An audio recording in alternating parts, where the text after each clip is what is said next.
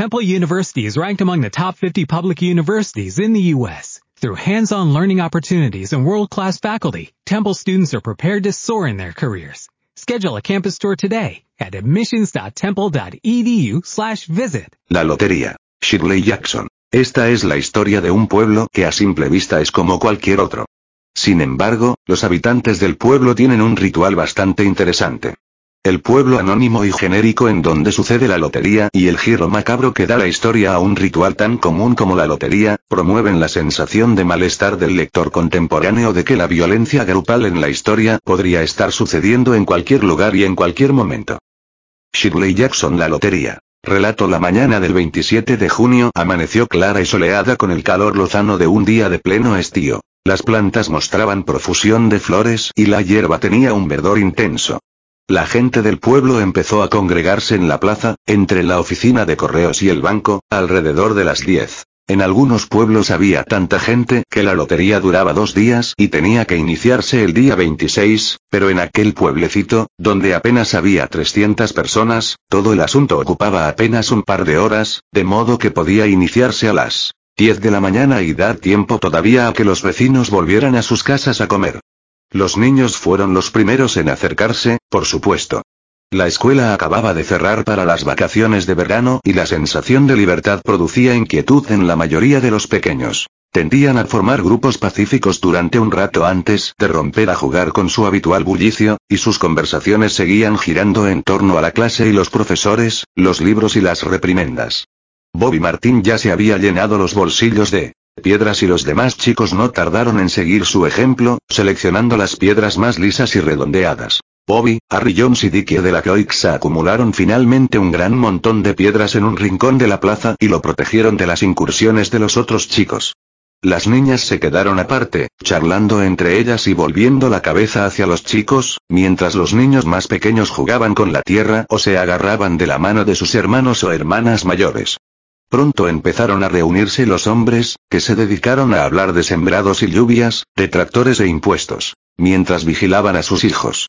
Formaron un grupo, lejos del montón de piedras de la esquina, y se contaron chistes sin alzar la voz, provocando sonrisas más que carcajadas. Las mujeres, con descoloridos vestidos de andar por casa y jerseys finos, llegaron poco después de sus hombres. Se saludaron entre ellas e intercambiaron apresurados chismes mientras acudían a reunirse con sus maridos. Pronto, las mujeres, ya al lado de sus maridos, empezaron a llamar a sus hijos y los pequeños acudieron a regañadientes, después de la cuarta o la quinta llamada. Bobby Martín esquivó, agachándose, la mano de su madre. Cuando pretendía agarrarle y volvió corriendo, entre risas, hasta el montón de piedras. Su padre le llamó entonces con voz severa y Bobby regresó enseguida, ocupando su lugar entre su padre y su hermano mayor.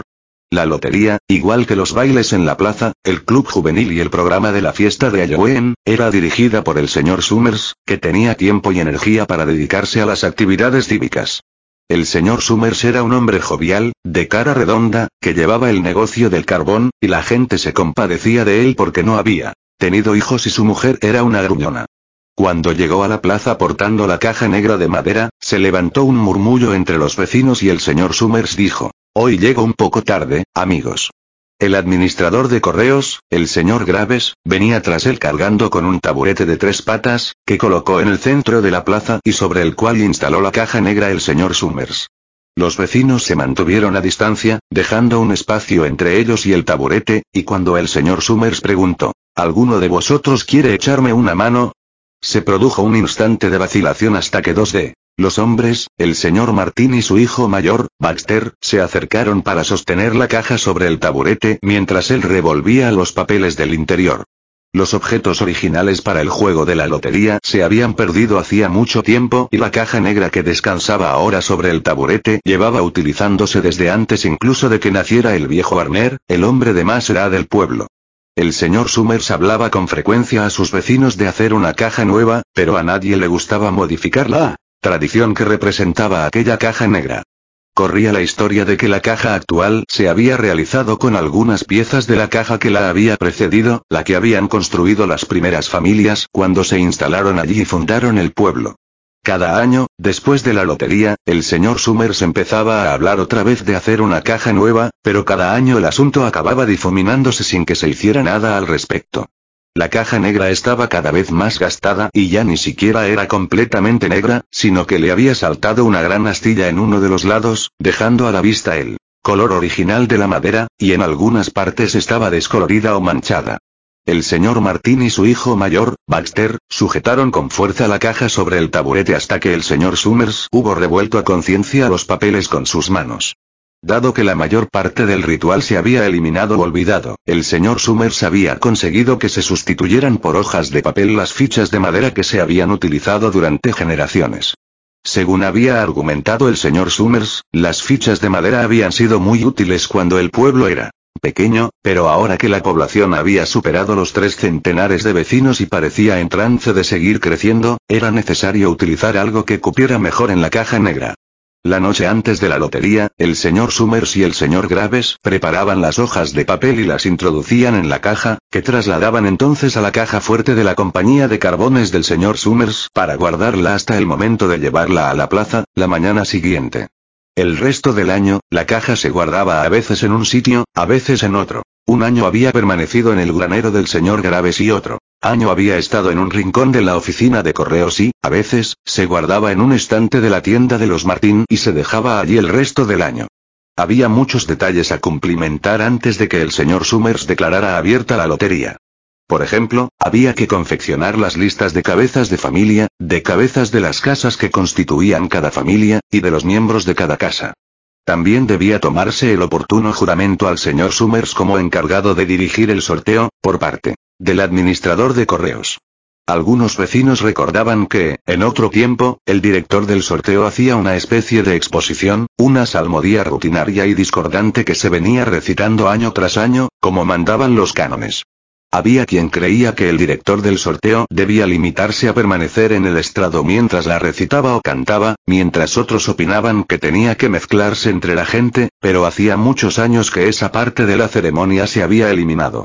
También se decía que había existido una salutación ritual que el director del sorteo debía utilizar para dirigirse a cada una de las personas que se acercaban para extraer la papeleta de la caja, pero también esto se había modificado con el tiempo y ahora solo se consideraba necesario que el director dirigiera algunas palabras a cada participante cuando acudía a probar su suerte.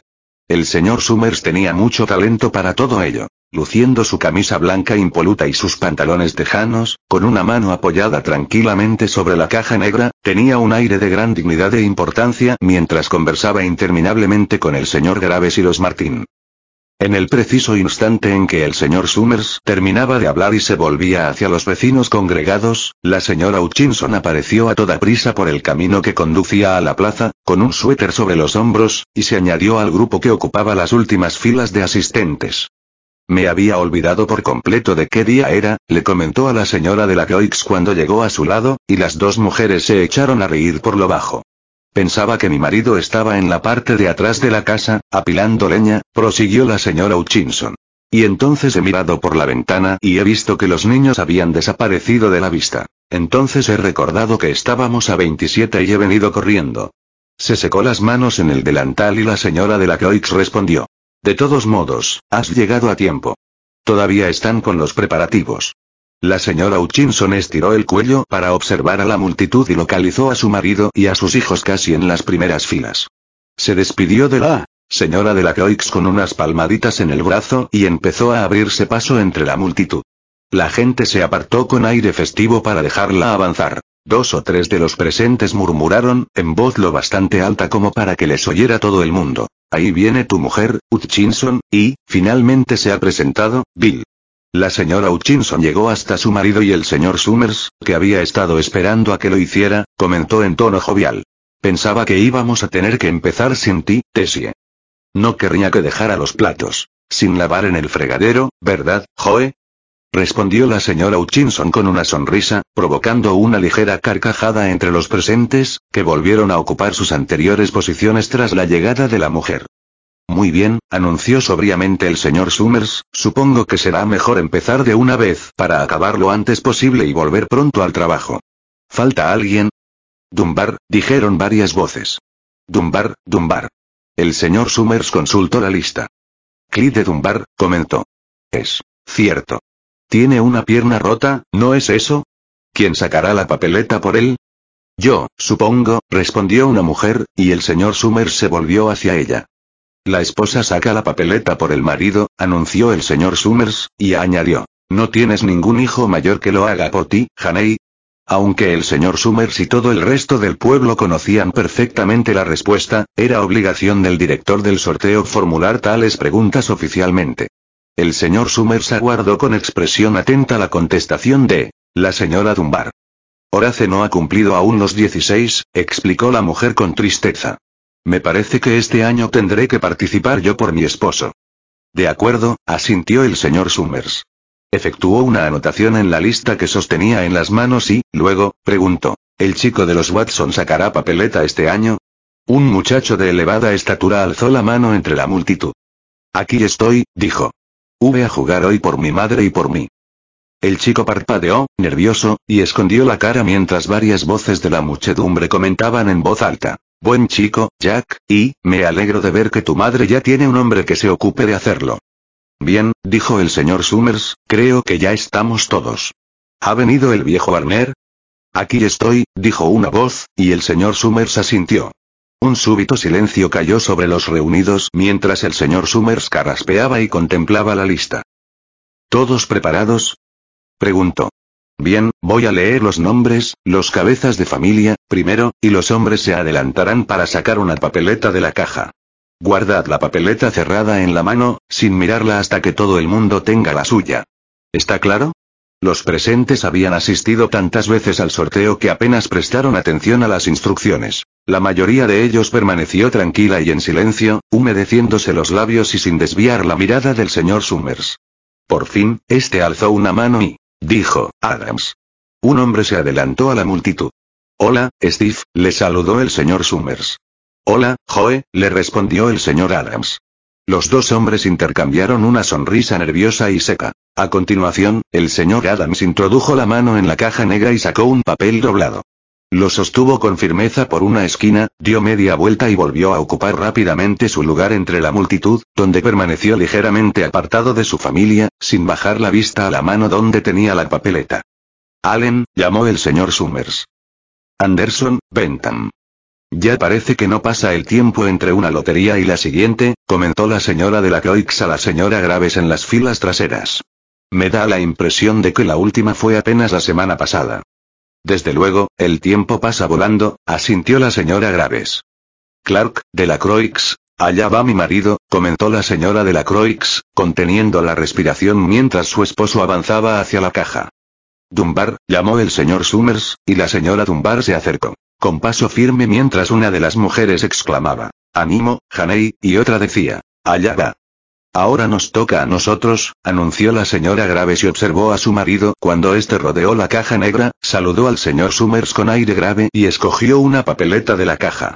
A aquellas alturas, entre los reunidos había numerosos hombres que sostenían entre sus manazas pequeñas hojas de papel, haciéndolas girar una y otra vez con gesto nervioso. La señora Dunbar y sus dos hijos estaban muy juntos. La mujer sostenía la papeleta. Arbor, Hutchinson, Vamos allá, Bill, dijo la señora Hutchinson, y los presentes cercanos a ella soltaron una carcajada. Jones, dicen que en el pueblo de arriba están hablando de suprimir la lotería, comentó el señor Adams al viejo Barner. Este soltó un bufido y replicó. Atajo de estúpidos. Si escuchas a los jóvenes, nada les parece suficiente. A este paso, dentro de poco querrán que volvamos a vivir en cavernas, que nadie trabaje más y que vivamos de ese modo. Antes teníamos un refrán que decía, la lotería en verano, antes de recoger el grano. A este paso, pronto tendremos que alimentarnos de bellotas y frutos del bosque. La lotería ha existido siempre, añadió, irritado. Ya es suficientemente terrible tener que ver al joven Joe Summers ahí arriba, bromeando con todo el mundo. En algunos lugares ha dejado de celebrarse la lotería, apuntó la señora Adams. Eso no traerá más que problemas, insistió el viejo Barner, testarudo. Atajo de jóvenes estúpidos. Martín, Bobby Martín vio avanzar a su padre. Overrique, Perky, ojalá se den prisa, murmuró la señora Dunbar a su hijo mayor. Ojalá acaben pronto. Ya casi han terminado, dijo el muchacho. Prepárate para ir corriendo a informar a tu padre, le indicó su madre. El señor Summers pronunció su propio apellido, dio un paso medido hacia adelante y escogió una papeleta de la caja. Luego, llamó a Warner. Llevo 67 años asistiendo a la lotería, proclamó el señor Warner mientras se abría paso entre la multitud. 77. Loterías. Watson, el muchacho alto se adelantó con andares desgarbados. Una voz exhortó. No te pongas nervioso, muchacho, y el señor Summers añadió. Tómate el tiempo necesario, hijo. Después, cantó el último nombre. Zanini, tras esto se produjo una larga pausa, una espera cargada de nerviosismo hasta que el señor Summers, sosteniendo en alto su papeleta, murmuró. Muy bien, amigos. Durante unos instantes, nadie se movió. A continuación, todos los cabezas de familia abrieron a la vez la papeleta. De pronto, todas las mujeres se pusieron a hablar a la vez. ¿Quién es? ¿A quién le ha tocado? ¿A los Dunbar? ¿A los Watson? Al cabo de unos momentos, las voces empezaron a decir. Es Hutchinson. Le ha tocado a Bill Hutchinson. Ve a decírselo a tu padre, ordenó la señora Dunbar a su hijo mayor. Los presentes empezaron a buscar a Hutchinson con la mirada. Bill Hutchinson estaba inmóvil y callado, contemplando el papel que tenía en la mano. De pronto, Tessie Hutchinson le gritó al señor Summers. No le has dado tiempo a escoger qué papeleta quería. Te he visto, Joe Summers. No es justo. Tienes que aceptar la suerte, Tessie, le replicó la señora de la Croix, y la señora Graves añadió. Todos hemos tenido las mismas oportunidades. Vamos, Tessie, cierra el pico. Intervino Bill Hutchinson. Bueno, anunció, acto seguido, el señor Summers.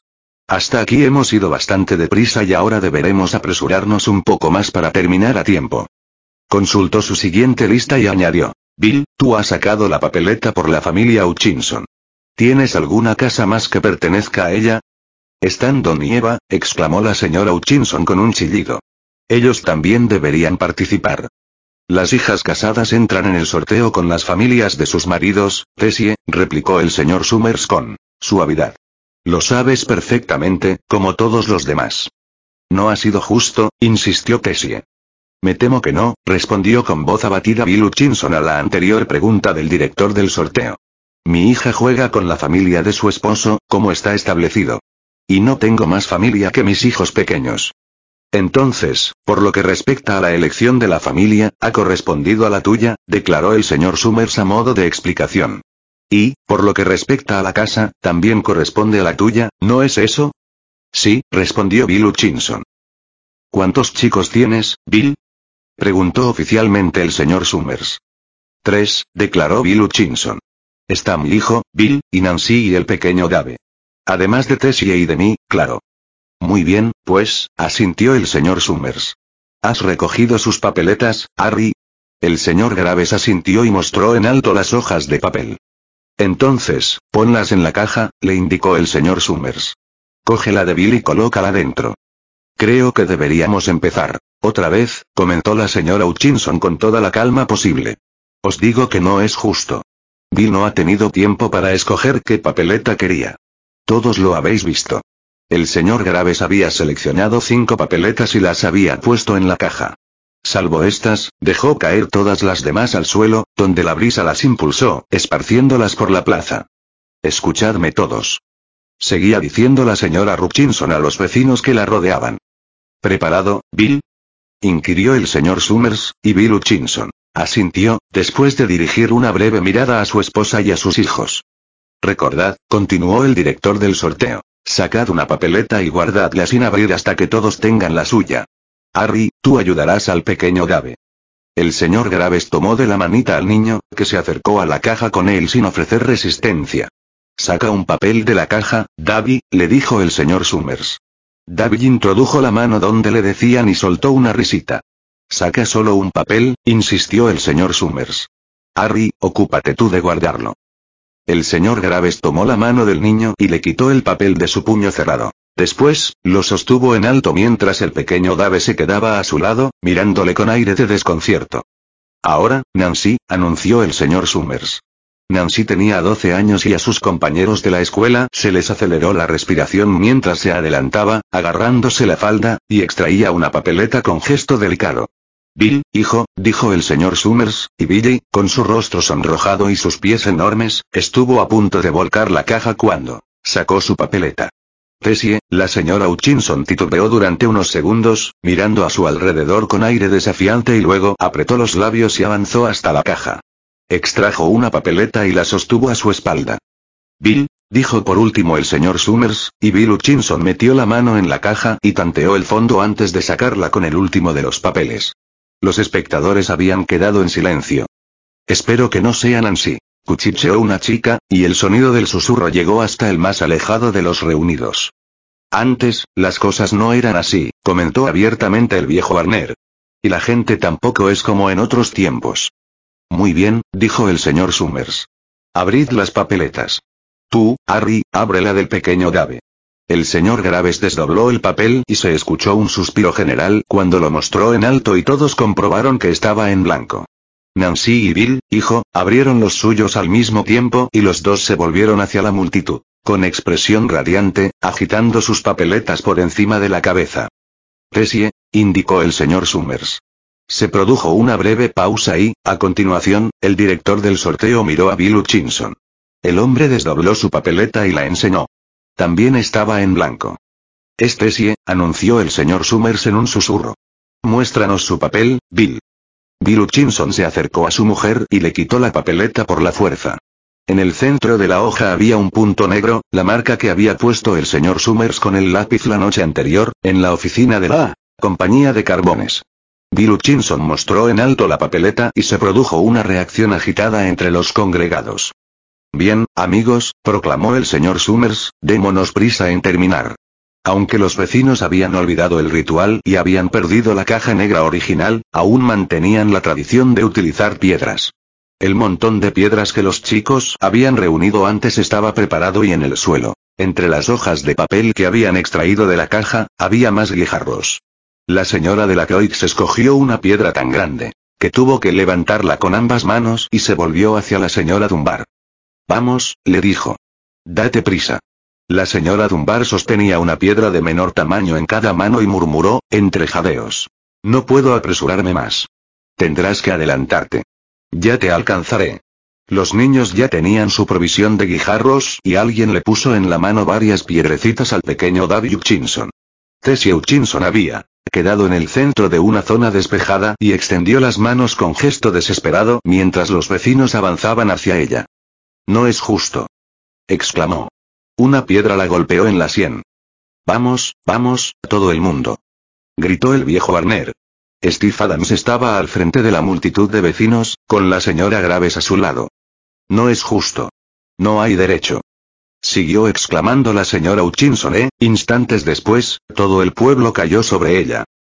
Fin. Shirley Jackson, 14 de diciembre de 1916, 8 de agosto de 1965, cuentista y novelista estadounidense especializada en el género de terror. Influyó grandemente en autores como Stephen King, Nigel Kneale y Richard Matheson. Su relato más conocido es, posiblemente De Loter y la Lotería, 1948, publicado en castellano por Ed. Edasa, 1991, que sugiere la existencia de un tétrico y estremecedor submundo en las pequeñas ciudades de la América profunda. El cuento fue publicado el 28 de junio de 1948 en la revista The New Yorker y dio origen a cientos de conmocionadas cartas por parte de los lectores. O'Reilly Auto Parts puede ayudarte a encontrar un taller mecánico cerca de ti. Para más información, llama a tu tienda O'Reilly Auto Parts o visita oreillyauto.com. alright.